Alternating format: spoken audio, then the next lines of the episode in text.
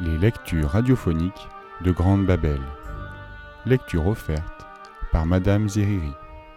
L'œil d'Horus d'Alain Surgé. Chapitres 5 et 6. Chapitre 5 Les mâchoires du Nil. L'aube hésitait, encore timide sous la nuit panthère. Ra se haussa un peu plus au-dessus de l'horizon, puis la lumière glissa d'un coup des sommets vers la vallée. Touilly s'éveilla la première. Elle fut tentée de fouiller dans le panier de Ménie, mais se dit qu'il était plus sage de partager le repas avec les gens qui leur avaient permis de dormir dans l'appentis, où ils rangeaient les chaumes. Il valait mieux, en effet, conserver les réserves pour le voyage. Elle secoua Ménie par l'épaule. Je me sens tout brisé, marmonna-t-il. J'ai mal partout, dans le dos, dans les jambes, dans les. Allez s'écria Touilly. Tu retrouveras tes forces une fois levé. La mère de famille cuisait des racines et des tiges de jonc sous la cendre. Les enfants dormaient encore, et le père, accroupi devant le four, vérifiait les mailles de son épuisette.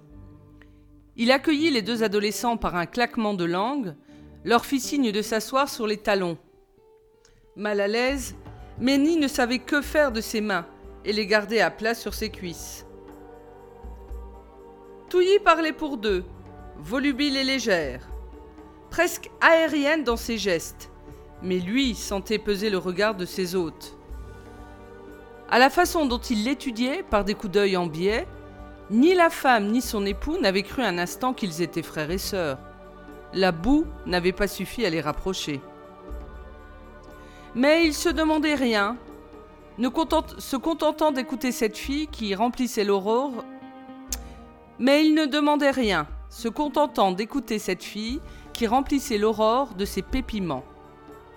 Le bonhomme hocha la tête d'un air entendu quand Touilly proposa de les aider à pêcher afin de les remercier. Après qu'ils se furent brûlés les doigts et la langue en mangeant leur maigre pitance, ils sortirent et retrouvèrent d'autres pêcheurs qui poussaient déjà les embarcations sur les eaux. Le Nil ressemblait à un lac de mercure, et le sable luisait comme du métal fourbi. Touilly et Ménie s'armèrent d'une grande épuisette et d'une massue. Surveillez les oiseaux, leur recommanda-t-on, alors qu'ils montaient dans leur barque. Appliquez-vous à naviguer là où ils perchent, là où les canards et les aigrettes pataugent sans crainte. Qu'est-ce qu'ils racontent? grogna Ménie, que la perspective de pêcher n'enchantait guère. Pourquoi surveiller les oiseaux? Si c'est les poissons qu'on pêche. Dès qu'ils s'envolent par masse, fuyez, retournez sur le bord. Pourquoi? lança Ménie. Mais certains déjà s'éloignaient sur le fleuve.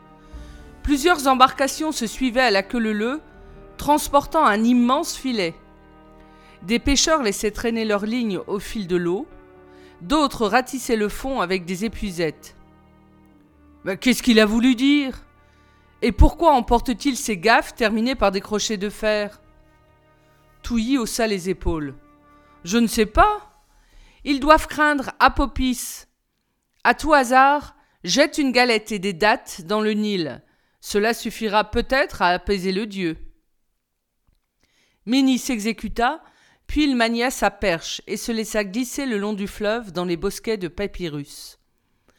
Des jeunes filles marchaient dans les eaux peu profondes de la rive cueillant les lotus blancs et bleus qui poussaient entre les grands nénuphars. Elles iraient les troquer au marché contre des plaques de sel ou du bois à brûler. Quelques femmes sortaient des maisons, emportant sur la tête des cruches ou de gros paquets de linge. Accropeton dans la barque, Touilly surveillait sa ligne, prêt à tirer si le poisson mordait. Ménie, lui, passait et repassait son épuisette dans l'eau, la relevait d'un coup, mais il n'attrapait que des plantes ou du menu fretin qui retombaient à travers les mailles. Pfff maugréa-t-il en se redressant, se massant le bas du dos. Il prétexta observer les oiseaux pour suivre la manœuvre des pêcheurs qui, arrêtés en demi-cercle au milieu du fleuve, posaient le filet lesté des de pierre au fond de l'eau. J'en ai un, j'en ai un s'exclama Touilly. Elle saisit sa massue, frappa dans l'eau pour assommer sa prise, puis la jeta dans la bachole. Ménie lui accorda un sourire dégoûté, reporta son attention sur un oiseau gris qui, curieusement, avançait sur l'eau sans nager. Il est debout sur quelque chose, se dit-il, remarquant une onde souple devant lui qui étirait des rides de chaque côté. Une aigrette s'envola, puis un groupe de hérons et d'ibis qui montèrent en V dans le ciel, une flopée de grues, et enfin toute la gent ailée dans un tonnerre de battements d'ailes. Oies, canards, sarcelles, pélicans, bécassines, outardes s'enfuirent dans toutes les directions, se heurtant même en plein vol. Pendant un moment, ce ne fut plus qu'une grande panique de plumes, un souffle de terreur, un tumulte de piaillements. Les roseaux se vidèrent. Ne voltaient au ras de l'eau que les oiseaux gris. Les oiseaux des crocodiles. C'est alors que le flot se souleva. Le Nil rua, se cabra, claqua de la gueule et de la queue. Les pêcheurs lâchèrent leurs filets, empoignèrent des harpons, des crochets de fer, et se mirent à fouailler, fouailler autour d'eux, frappant sur le reptile qui attaquait. Les barques sautaient en l'air. L'une d'elles se dressa à la verticale et fut happée d'un coup. Les femmes s'affolaient sur la berge, rappelaient les hommes, hurlaient comme des folles quand une mâchoire broyait une bachole et projetait ses occupants dans l'eau. Deux énormes crocodiles empêtrés dans le filet se tordaient en tous sens pour le rompre. Ils fouettaient l'eau à grands coups de queue, poussaient des sons rauques, roulaient sur eux-mêmes, s'entortillant davantage. Ménie avait bien du mal à empêcher sa barque de verser. Des bouillonnements, des crieries s'élevaient de toutes parts. Des gerbes d'eau explosaient à la surface, crachaient du fond. Des paquets d'écume venaient claquer contre le rivage. Les pêcheurs se ruaient vers la terre ferme, poursuivis par des gueules énormes, soulevant des éclaboussures qui ajoutaient à l'effroi. L'eau était crocodile, les roseaux étaient crocodiles, l'air entier était crocodile. Et le Nil écoulait son long corps écailleux vers l'aval, mangeant les berges. Le fleuve dansa encore un moment, secoué par la violence des combats.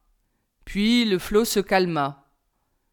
Touilly était livide, Ménie tremblait sur ses jambes, et la gaffe qu'il tenait dans ses mains lui sembla aussi lourde qu'un bloc de granit. Elle lui échappa sans qu'il eût conscience d'avoir desserré ses doigts. Des lambeaux de barque flottaient dans une eau noire. Ménie se laissa tomber, assis, les épaules affaissées, les bras pendant entre les jambes. Touilly se pencha, plongea ses mains dans l'eau pour s'asperger le visage. Un sixième sens lui fit lever la tête. Quelque chose comme une déchirure dans un temps arrêté. Derrière Ménie luisaient deux yeux jaunes, au ras des flots, la prunelle fendue en amande. Elle devina, plus qu'elle ne le vit, deux fins jets d'eau soufflés par les naseaux et qui s'approchaient d'elle. Le reptile la toisa avec un sifflement agressif. Hâte D'un coup, tête épaules hérissées, les mâchoires largement écartées, le crocodile se précipita sur l'embarcation. Touilly se jeta sur son compagnon, l'entraîna avec elle dans sa chute. Tchac Tchac Tchac En trois coups de dents, le crocodile avait croqué la barque. Ondulant de la queue, il s'éloignait satisfait, escorté par son escouade d'oiseaux gris. Les têtes des adolescents émergèrent de sous les nénuphars. Tu. tu m'as sauvé bégaya Ménie encore sous le choc. Allons, allons souffla la jeune fille. Je nous ai sauvés tous les deux. Un autre Il y en a un autre s'égosilla quelqu'un dans leur dos. Ils sortirent d'un bond, accrochés aux mains qui s'étaient spontanément tendues. Un crocodile disparut sous la surface. Il glissa lentement, pareil à un tronc d'arbre, puis, d'un mouvement de la queue, fit volte-face et disparut dans les osiers. Il est là quelque part, il attend, il nous guette. Des hommes lancèrent des cailloux dans l'eau pour déloger l'animal, Mais il ne bougea pas, tapis au milieu des lotus. D'autres se mirent à tirer le filet. Ils ne ramenèrent qu'un long cordage auquel pendaient des lambeaux de mailles et le lest. Il faut prévenir mon p le roi, avertit Ménie. Il débarrassera le Nil de ces monstres. Oh soupira un pêcheur. Il ne fera rien. Ce n'est pas la première fois que nous subissons une telle attaque. Justement, insista Ménie, il établira des soldats sur les berges et. et rien du tout, coupa une femme. Nous avons déjà envoyé des émissaires auprès du roi. Il ne les a pas reçus. Pas reçus? C'est impossible. Oubiou, le chef de la maison royale, les a écoutés d'une oreille distraite, puis les a renvoyés. Nous avons longtemps espéré, et tu vois, personne n'est venu à notre secours. L'armée de Sobek lance toujours ses assauts. On raconte que le roi porte davantage son regard vers le delta, souligna un vieux qui n'avait plus de dents, et qu'il laisse les crocodiles dans le Nil pour se garantir des incursions nubiennes, renchérit un autre. Alors, laissa-t-on traîner un troisième, les malheurs des pêcheurs, et il souligna sa phrase par un geste significatif. Nous allons jeter des offrandes dans le fleuve pour apaiser Sobek, déclara le chef du village. Mais nous n'avons plus rien, se lamenta une jeune femme qui soutenait son mari blessé. Nous donnons nos volailles, nos fruits, nos chèvres, et rien pourtant n'arrête la fureur des crocodiles. Nous n'allons quand même pas leur sacrifier nos enfants. Il faudrait monter jusqu'à la caverne de Sobek afin d'obtenir sa clémence suggéra une vieille femme. Vous savez où il niche? S'étonna Touilly. Les crocodiles ne viennent pas de l'amont du Nil, mais de son affluent. Le dieu doit résider dans ces montagnes, expliqua le chef en montrant les monts du Levant, quelque part le long du cours d'eau ou peut-être à sa source. Méni sentit qu'il devait agir. C'est d'un ton ferme qu'il annonça. J'irai trouver Sobek. Je lui parlerai et il cessera d'envoyer ses troupes de crocodiles. Les visages se tournèrent, les regards tombèrent sur lui. Si l'instant n'avait été aussi grave, tous se seraient moqués de lui. Il y eut un silence, un silence minéral, épais, palpable, à peine agité de vent. Puis un enfant pleura. Toi? dit le chef, avec la sensation d'avaler un fruit amer. Quelqu'un lâcha. Il ne fera de toi qu'une bouchée, pauvre petite caillette. Mais il fut le seul. Les autres restaient immobiles, figés, tels des blocs de sel. Moi, appuya Ménie, et je vous promets de réussir. Chapitre 6 L'eau qui fume. Touilly faisait claquer sa rage contre les pierres. Pour la dixième fois depuis leur départ du village, elle s'exclama. Fou. Tu es complètement fou. Aller défier Sobek alors que tu n'as même pas été capable de lancer une flèche contre l'un de ces crocodiles. Non mais. Qu'est-ce qui t'a pris? Tu veux jouer au petit roi, mais tu n'es qu'un gringalet, un chiot de courtisane bouffi d'orgueil. Ménie marchait devant elle. Il s'appuyait sur un bâton et remontait l'affluent en longeant la rive. Touilly avait beau ronchonner, il ne répondait pas. Il força même le pas, l'obligeant à courir et à épuiser sa colère en mots octés. Après tout, il ne lui avait pas demandé de l'accompagner. Je suis une gourde, se répétait la jeune fille entre deux éclats de voix. Pourquoi est-ce que je le suis?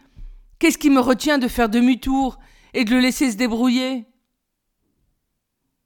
Quelque chose pourtant l'en empêchait. La curiosité, le goût de l'aventure, le désir de connaître Ménie, de découvrir d'où sortait ce jeune pan, ce qu'il cherchait loin de la ville. Tout était confus dans sa tête. Pourtant, elle ne pouvait imaginer de s'asseoir là et de le regarder partir seul. Attends-moi Attends-moi lui lança-t-elle. Il est lourd, ce sac de provisions.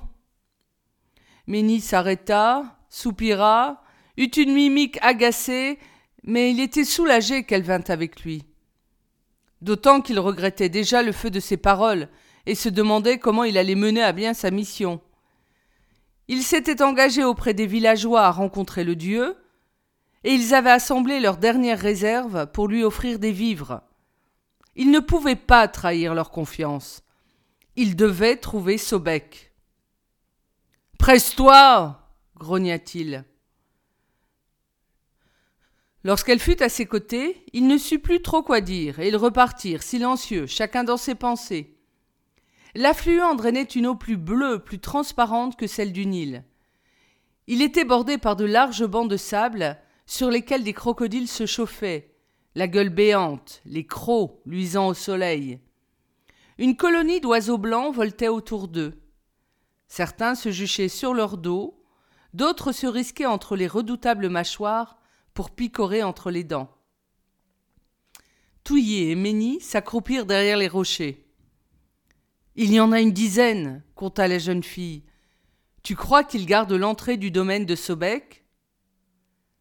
Méni observa autour de lui avant de répondre. Je ne vois rien qui ressemble à une caverne. Nous sommes encore trop près des hommes, à mon avis. Et s'ils logeaient sous l'eau? Elle est claire. On distinguerait quelque chose sur la surface. La demeure d'un dieu ne passe pas inaperçue. Un oiseau lança soudain l'alarme. Les reptiles se jetèrent immédiatement dans la rivière, tandis que les hérons et les canards qui furetaient dans la vase se mirent à courir sur l'eau, le cou tendu, battant des ailes à toute vitesse. Ils s'envolèrent en oblique, virèrent dans le ciel, revinrent se percher sur les buissons et les maigres arbustes. Un vieux crocodile, gris dandina sur le sable, traînant la queue, puis il s'arrêta, la tête dressée en direction des adolescents. Il émit une toux rauque, sorte défi à l'intrus qui avait troublé sa sieste. Il appelle les autres, chuchota Ménie. Il va les diriger sur nous. Une bête ressortit de l'eau, puis une deuxième, une troisième. Elles émergèrent les unes après les autres et se regroupèrent autour du vieux mâle, déchirant l'air d'une série de jappements et de grognements. Un ibis s'approcha prudemment. Il donna un coup de bec à une queue, les ailes entr'ouvertes, prêt à la fuite. Puis, s'enhardissant, il grimpa sur le reptile, marcha jusqu'à la tête. L'animal cessa de lamenter. Il s'affala sur le ventre, bâilla, découvrant un four énorme. Plusieurs l'imitèrent.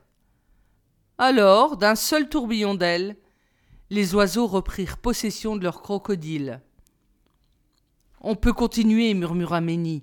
Ils sont retournés à leur chauffe. Puisse le soleil les transformer en terre cuite. Ils se faufilèrent dans les rocailles, dépassèrent les bancs de sable, s'enfoncèrent dans la montagne. Le, chemin, le chemin devint raidillon, le raidillon coulait de pierres, et ils furent bientôt contraints d'escalader des blocs.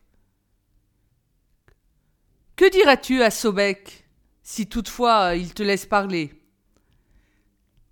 La promesse, s'il laisse les pêcheurs en paix, de lui fournir à chaque crue les dix meilleures vaches du. Pouh Il s'empare du triple, vacher compris à chaque incursion qu'il lance dans les champs. Je proposerai alors de lui faire bâtir un palais, dont les piliers auront deux fois la taille du plus grand des palmiers.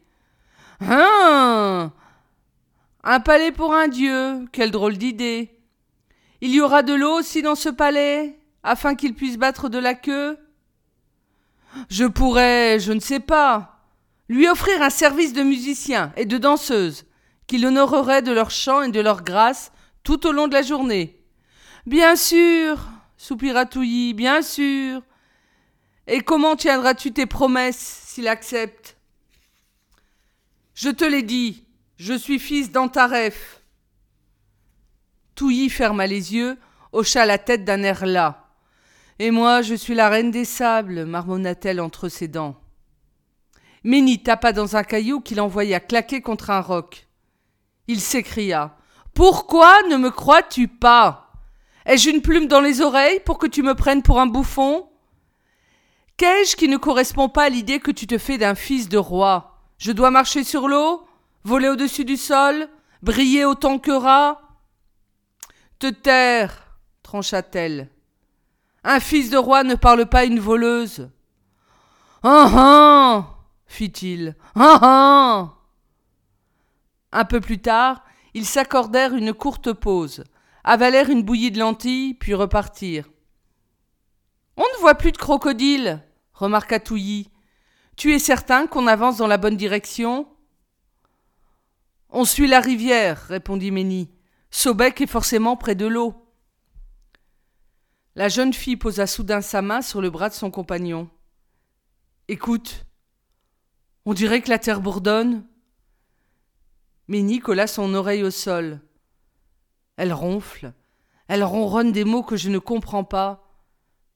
Peut-être que toi qui te prétends magicienne. Touilly s'agenouilla à son tour, attentive. Il n'y a pas que la terre, déclara-t-elle en se redressant. L'air entier est en train de vrombir comme. comme s'il s'agissait d'une marée d'oiseaux. Ils levèrent la tête. Seuls quelques rapaces dérivaient dans l'azur, croisant leur cercle. Ça vient aussi de l'eau, remarqua Ménie. Profondément encaissée entre ses versants, la rivière coulait un flot sauvage sur un lit plus accidenté, planté d'écueils, d'ailerons blancs dégringolés des falaises et à demi noyés sous les jaillissements d'écume. Le Dieu nous a sentis, s'effraya Touilly. Il est en colère. Ménie essaya de sourire, mais ses lèvres étaient sèches. Mon père m'a raconté que il toussa, se reprit. Le Nil se brise au pays nubien, car le sol se soulève d'un coup. L'eau semble alors tomber de la montagne, toute droite, pareille à une toile de lin, et elle fume. Elle est brûlante? Non, mais là où elle s'écrase, elle cesse d'être de l'eau pour devenir de la fumée. D'immenses colonnes de fumée qui s'élèvent avec un bruit de tonnerre. De la fumée qui s'élève avec un bruit de tonnerre, répéta Touilly. Elle donna l'impression de mâchouiller sa pensée, lâcha. Ton père s'est moqué de toi. Une telle chose n'existe pas. Il avait dû oublier de mêler de l'eau à son vin, à moins qu'il n'ait voulu te faire prendre une caille pour une autruche. Ménie ignora le coup de griffe. Il demanda. Tu ne crois pas au prodige le seul prodige que j'ai vu, je l'ai mangé hier matin. Je trouve ce sac de provisions moins gonflé qu'au départ, rétorqua Béni en tâtant la besace qu'elle portait sur l'épaule. Il diminue tout seul derrière mon dos. C'est un prodige aussi? Touilly pinça les lèvres et força le pas. Quelle ne fut pas sa surprise, pourtant, de découvrir bientôt une masse de vapeur d'eau qui, surgit du sol, s'évaporer dans l'air, alors que le grondement allait en s'amplifiant. C'est Saubec qui ronfle sous la terre, annonça-t-elle d'une voix peu rassurée. Si nous le réveillons, il nous transformera en bouillie de. C'est notre chance, rectifia Ménie. S'il dort, il ne nous empêchera pas d'approcher. Ils continuèrent, les oreilles battues par le vacarme épouvantable. Le bruit était tel qu'il devait crier pour communiquer. La montagne se redressa brutalement, obligeant les jeunes gens à emprunter une corniche qui surplombait la rivière. Touilly frissonna en risquant un coup d'œil sous elle, dans la ravine où bouillonnait une mousse d'eau. Ils arrivèrent enfin devant une formidable cascade. L'eau paraissait tomber du ciel, se précipitant dans le vide sous la forme d'un gigantesque panache. Ce n'est pas de la fumée, c'est de l'eau, observa Touilly. On dirait qu'elle remonte vers le soleil. Les rayons y éclatent en milliers de perles dorées. Trempés par les embruns, ils suivirent la corniche, mais ils s'arrêtèrent lorsqu'ils se rendirent compte qu'elle menait derrière la chute. Ils se regardèrent, chacun cherchant dans les yeux de l'autre la détermination qui lui manquait mais il n'y lisait qu'un profond désarroi, une terreur sacrée. C'est toi le roi, souffla Touilly. Elle avait su trouver le mot juste. Piqué au vif, Ménie osa un pas, puis un second, un troisième. Ils atteignirent l'immense muraille qui cassait la rivière, la faisait sauter de plus de trois cents pieds avant qu'elle ne retrouve son nid.